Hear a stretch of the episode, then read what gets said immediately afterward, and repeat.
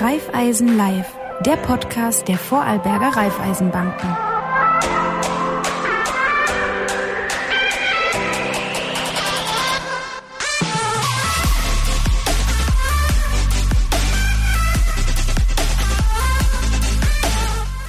Herzlich willkommen zu 20. Ausgabe von Raiffeisen Live. Es geht wieder mal ums Geld und wie man mehr daraus machen kann, beziehungsweise auch das Ganze rundherum, weil das Geld kommt ja nicht einfach nur aus dem Bankomat, sondern da stecken ja Menschen dahinter, da stecken Ideen dahinter, Visionen ähm, und so manches mehr. Ein Thema, das man im ersten Moment nicht sofort mit einer Bank verbindet, aber worum es heute geht, ist das Thema Nachhaltigkeit bei Banken. Und ich freue mich sehr, dass die Lara Leubner heute bei uns da ist. Hallo Lara, du bist Nachhaltigkeitsmanagerin ähm, bei den Raiffeisenbanken in Vorarlberg. Ähm, und wir werden ein bisschen darüber reden, wie man überhaupt draufkommt, bei einer Bank zu arbeiten, wenn man mit Nachhaltigkeit zu tun haben will, beziehungsweise was, was du da wirklich den ganzen Tag arbeitest. Aber nochmals zuerst herzlich willkommen bei uns im schönen Studio. Vielen Dank. Ähm, Lara, gleich mal zu, vor, vorab, Nachhaltigkeit und Bank, wie geht das zusammen? Ja, ist eine gute Frage. Also unsere Art des Wirtschaftens war ja bisher eher geprägt für kurzfristigen Gewinn, teilweise einfach auf Kosten von unserer Natur oder von unserer Lebensgrundlage. Und Banken sind einfach sehr vernetzt im gesamten Wirtschaftssystem und haben somit auch eine Hebelwirkung und können, wenn sie wollen, Finanzflüsse in eine nachhaltigere Richtung lenken. Ähm, muss man zum Einstieg noch dazu sagen, wie kamst du überhaupt zur Raiffeisenbank? Du bist seit drei Jahren dabei. Genau. Verraten, was ganz spannend ist, wo du vorher warst. genau. Ich war davor wissenschaftliche Mitarbeiterin im Fraunhofer Institut für Solare Energiesysteme äh, und habe da in der Photovoltaikforschung gearbeitet, also durch einen weiter Weg hin zu der Bank. also Vorarlbergerin in die weite Welt und dann doch wieder Retour genau. ähm, und hilfst da den, der Raiffeisenbank. Ähm, was kann man so für diesen Bereich aus dem Fraunhofer Institut mitnehmen? Mm, auf jeden Fall die Leidenschaft fürs Thema, das ist sicher ganz, ganz wichtig. Ähm, das genaue Arbeiten, ähm, dass man ein Ziel vor Augen hat und das nicht aus den Augen verliert, das ist sicher wichtig. Also super Voraussetzung für, für ein Finanzinstitut am Schluss, Absolut. Ähm, wo man das alles braucht. jetzt, wenn wir bei den Banken bleiben oder wieder zurück zur Bank kommen, was man kennt, ist dieses typische Kürzel ESG. Was, was steckt denn da dahinter? ESG steht für Environment, Social und Governance, also Umwelt, Soziales und gute Unternehmensführung und das bildet somit die drei Säulen der Nachhaltigkeit ab. Ähm, Nachhaltigkeit, du hast schon vorher gesagt, es geht nicht, kurzfristiger Gewinn ist das eine, aber man verbindet es natürlich oft mit, mit reinem Klimaschutz, mhm. ähm, ja nur ein Teil davon sein kann. Genau, ja, es geht, also Klimaschutz ist natürlich sehr wichtig und ein sehr zentraler Punkt, aber Nachhaltigkeit umfasst eben auch soziale Aspekte wie Menschenrechte, Diversität und gesellschaftliche, wirtschaftliche Themen, zum Beispiel Sponsoring oder Förderung der Region. Ähm, du hast gesagt, Diversität ist mhm. ein Thema, aber auch Inklusion zum Beispiel. Wie, genau. wie geht man damit als Bank um? Wie integriert man sowas? Ja, das ist natürlich auch ein wichtiges Personalmanagement-Thema für jegliches Unternehmen. Weil schon beim Recruiting, bei der Einstellung sollte man im besten Fall darauf schauen, dass niemand ausgeschlossen wird. Barrierefreiheit ist für Mitarbeitende wichtig, aber natürlich auch für Kundinnen und Kunden. Ähm, Kennzahlen wie der Gender Pay Gap oder Frauen in der Führung, solche Sachen werden immer wichtiger. Und Diversität ist mehr als nur Frauen und Männer. Dieses Thema kennt man ja gut, aber es geht einfach darum, dass man den Menschen als Gesamtes sieht. Egal, woher er kommt, was er für Lebenshintergründe oder für Lebensentwürfe hat. Und es gibt auch Studien dazu, da kommt wieder die Wissenschaftlerin durch, äh, die besagen, dass diverse Unternehmen ähm, erfolgreicher sind als nicht diverse Unternehmen. Also ist Vielfalt ein Schlüssel zum Erfolg. Ist die Raiffeisenbank, ist es ein diverses Unternehmen? Wir arbeiten auf jeden Fall dran, das stetig zu verbessern. Ähm, gewisse Aspekte haben wir schon sehr gut im Griff, würde ich sagen. Bei gewissen Teilen haben wir sicher noch Aufholbedarf und wollen uns auch weiterentwickeln. Ja, das Wichtige ist, dass man auch am Thema dranbleibt und das auch wirklich weiterentwickelt. Genau. Ähm, wie ist das jetzt beim Thema Ban Banken und Politik? Oft hört man so den, das Vorurteil, ähm, die Banken sind nur nachhaltig, weil man es ihnen quasi regulatorisch vorschreibt. Ähm, wie steht die Raiffeisenbank dazu? Wie siehst du das Ganze? Also man kann natürlich nicht abstreiten, dass die Regulatorik ein starker Treiber für den gesamten Finanzsektor ist. Der European Green Deal, der hat ja zum Ziel, dass die gesamte EU klimaneutral wird bis 2050 und da trifft schon einiges an Regulatorik den Finanzsektor.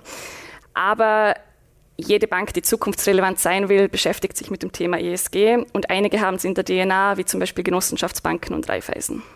Raiffeisen in der Genossenschaftsbank. Ähm, das von der EU gesprochen, es gibt die EU-Taxonomy. Was mhm. steckt genau dahinter? Hört man ja auch immer wieder im Zusammenhang mit ESG und Nachhaltigkeit. Genau, ja, die EU-Taxonomie, die definiert, was ökologisch nachhaltig ist. Es ist also ein ähm, Klassifizierungssystem für ökologisch nachhaltige Wirtschaftstätigkeiten. Zum Beispiel, wenn ein Produkt als nachhaltig vermarktet wird, dann muss es diesen sehr strengen Kriterien für der EU-Taxonomie entsprechen, ansonsten wäre es Greenwashing. Und das Ziel ist also, Greenwashing zu vermeiden. Für die Leute, die mit den Fachbegriffen weniger zu tun haben, erklär mal kurz Greenwashing. Das wäre, wenn man äh, was bewirbt, Produkt oder Dienstleistung als nachhaltig und es aber gar nichts damit zu tun hat. Im schlimmsten Fall vielleicht sogar das Gegenteil. Also im Endeffekt, man setzt für Marketingzwecke ein, aber steckt nichts dahinter. Genau. Okay. Ähm, kurz einmal zurück zum Finanzsektor. Wie, wie nachhaltig ist denn der ganze Finanzsektor mittlerweile?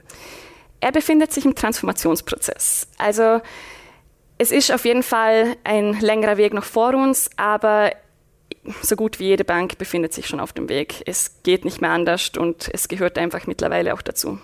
Du sagst, es geht nicht mehr anders. Das heißt, es gibt aber auch keine Banken mehr, die quasi Greenwashing betreiben. Oder gibt es die schon noch? Ausschließen kann ich es natürlich nicht, aber bekannt ist mir auch nichts.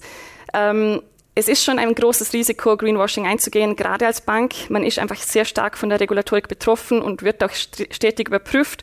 Und wer dieses Risiko eingeht, das ist schon, also ich kann es mir schwer vorstellen, dass man das macht. Jetzt wird das natürlich für die Kunden oder Kundinnen immer wichtiger, vor allem jüngere Generationen, mhm. für die ist das Nachhaltigkeitsthema sehr, sehr wichtig. Ähm, wie, wie, kann ich als Kunde erkennen, ob jetzt eine Bank äh, sich mit dem Thema ernsthaft auseinandersetzt oder eher Greenwashing betreibt? Also man kann natürlich immer nachfragen bei Produkten, zum Beispiel ähm, ist es taxonomiekonform oder leichter ist zum Beispiel noch, wenn es ein Label gibt, wie zum Beispiel das Umweltzeichen oder das FNG-Siegel. Ähm, aber wenn man es wirklich genau wissen will, dann ist der Nachhaltigkeitsbericht wahrscheinlich am besten. Es ist nämlich so, große Banken, die müssen ihren Nachhaltigkeitsbericht auch schon extern überprüfen lassen. Das heißt, da ist Greenwashing schon eigentlich fast nicht mehr möglich. Und kleinere Banken müssen das ab 2025 auch. Ähm was ja ein Gütesiegel am Schluss auch wieder bedeutet in, dieser Art und Weise. Ähm, wenn wir jetzt zurück zur, wir wollen ja auch Tipps geben, äh, wie, man mit, wie man mit seinem Geld umgeht und wie man am besten mehr draus machen kann. Ähm, wenn wir konkret jetzt zu den Kundinnen und Kunden kommen, wie, was gibt es da für Produkte? Wie, wie, was hat er davon, wenn er zu einer nachhaltigen Geldanlage greift? Bei einer nachhaltigen Geldanlage kann der Kunde oder die Kundin sich einfach darauf verlassen, dass das Geld, die er oder sie anlegt, in nur nachhaltige äh, Unternehmen oder Vorhaben investiert wird. Da gibt es wirklich strenge ESG-Kriterien in dem Fall, die erfüllt werden. Und da kann sich der Kunde darauf verlassen und somit tut sein Geld auch noch was Gutes. Da auch ganz wichtig, nochmal, es geht nicht nur um Klimaschutz, sondern es geht auch um viel, sehr viele soziale Aspekte. Genau, genau. Also zum Beispiel auch soziale Infrastruktur wie Krankenhäuser, Schulen und so weiter, das gehört auf jeden Fall auch mhm. dazu. Ja. Muss man dafür irgendwelche Abstriche bei der Rendite machen, wenn man nachhaltig investiert? Nein, muss man nicht. Auf und ab gibt es natürlich bei jeder Geldanlage, das ist ganz klar. Das ist auch bei nachhaltigen Anleihen nicht anders. Ähm, aber schlussendlich performen sie eigentlich ident. Man hat aber noch den zusätzlichen Vorteil, dass man halt auch noch was Gutes für die Gesellschaft und die Umwelt tut. Also investieren mit gutem Gewissen quasi. Genau. Ähm, andere Seite, wenn ich Finanzierung brauche, einen Kredit brauche, gibt es grüne Kredite? Ja, die gibt es. Da ist dann der Zweck der Finanzierung grün mhm. oder entspricht eben diesen taxonomiekonformen Kriterien. Es wäre ein Beispiel wäre zum Beispiel eine Photovoltaikanlage. Okay, also wenn ich ein Dieselauto äh, kaufe, ist das kein grüner Kredit? Das wird nichts. Okay. ähm, aber hat es denn auch mit höheren Zinsen zu tun oder ist das jetzt gleich wie, wie äh, beim Investment alles gleich? Genau, alles gleich. Das sind grund grundsätzlich keine höheren Zinsen. Nein. Alles gleich, aber grün. Mhm. Ähm, wie, wie ist das bei der Kreditvergabe? Spielt es mittlerweile bei den Banken eine Rolle, ob man quasi grüne Aspekte ähm, finanzieren möchte oder nicht? Ja, absolut. Also wir sind wieder regulatorisch dazu verpflichtet, ESG-Kriterien in der Kreditvergabe mit zu berücksichtigen. Und man will natürlich auch sein eigenes Risiko als Bank ähm, dementsprechend steuern. Also es gibt gewisse Branchen, in die wollen wir auch gar nicht mehr investieren, wie zum Beispiel Atomenergie, Kohlekraft, kontroverse Waffen und so weiter. Sicher, sicher eine, eine sehr gute Idee. Bei den Privatpersonen Immokredite oder sowas, schaut, ist das oft, also schaut man da sehr drauf? Hat das Auswirkungen? Bei Privatpersonen ist es etwas schwieriger, aber Immobilienkredit ist ein gutes Beispiel, weil da braucht es nur den Energieausweis und wenn der gewisse Kriterien erfüllt, dann ist auch diese Finanzierung nachhaltig. Das ist dann natürlich immer eine wichtige Frage.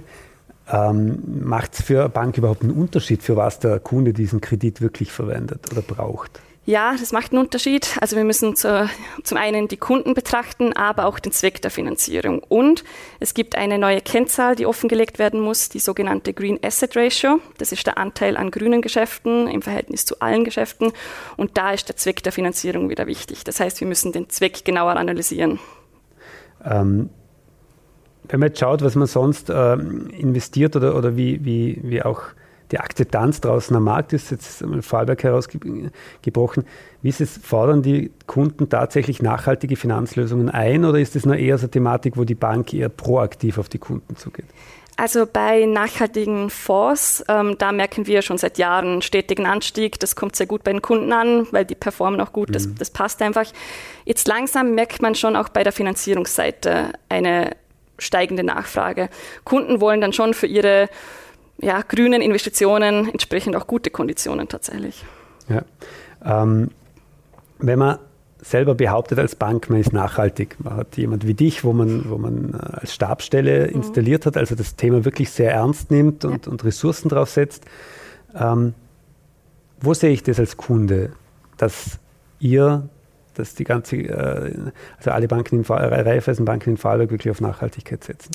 Ja, vor allem im Nachhaltigkeitsbericht natürlich.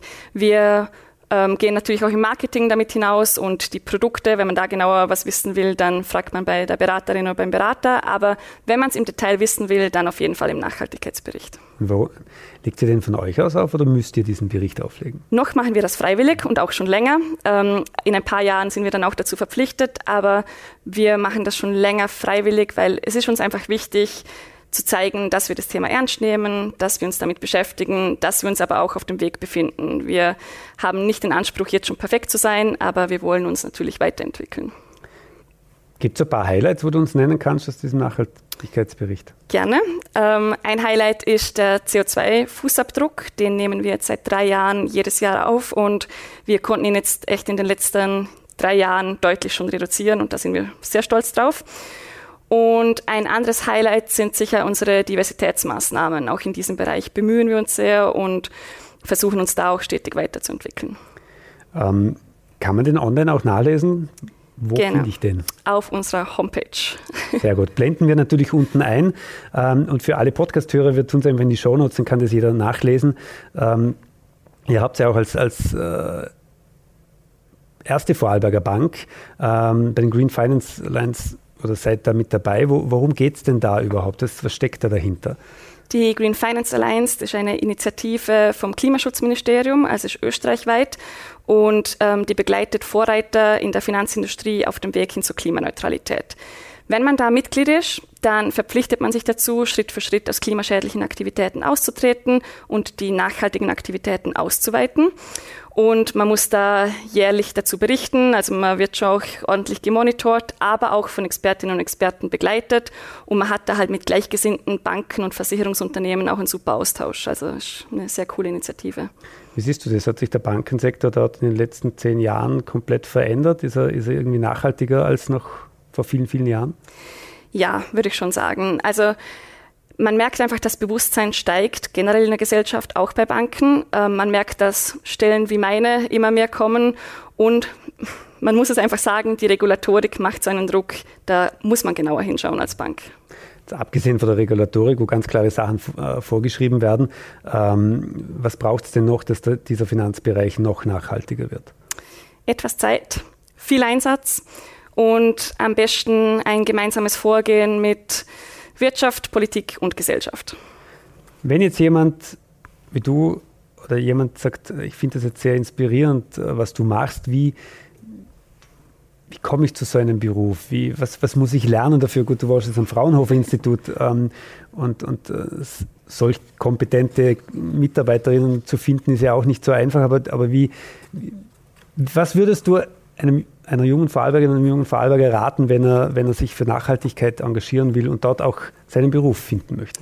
Ja, also eine gewisse Vorbildung schadet sicher nicht, aber Quereinsteigerinnen, Quereinsteiger, wenn sie die Leidenschaft und äh, die Resilienz und den Mut und die Durchsetzungskraft für diesen Job haben, das sind, glaube ich, sehr wichtige Attribute, weil man wird schon auch immer mal wieder scheitern. Es ist ein sehr, ein sehr komplexes Thema in einem Bereich, der sich noch nicht so lange damit beschäftigt. Ähm, ja, aber ich würde empfehlen, beschäftigt euch mit dem Thema, bleibt dran, informiert euch und die Stellen werden immer zahlreicher, die Teams werden immer größer, die Arbeit wird echt nicht weniger.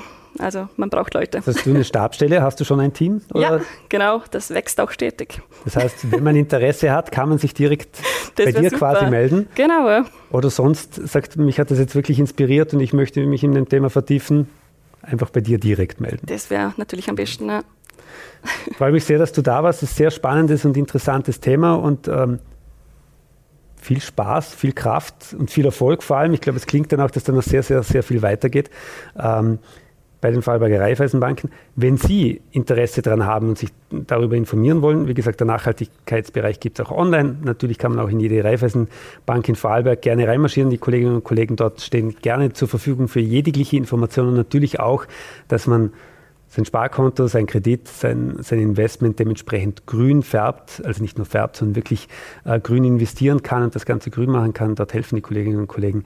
Alles andere, wie gesagt, äh, auf der Webseite der Raiffeisenbanken in Vorarlberg und alle anderen Videos gibt es natürlich auch dort zum Nachsehen. Wir wünschen viel Spaß damit und alle, die uns nur zuhören, das per Podcast. Ähm, es gibt natürlich auch alle Folgen, egal von Apple bis Spotify, als Podcast zum Nachhören. Vielen Dank, bis zur Folge 21.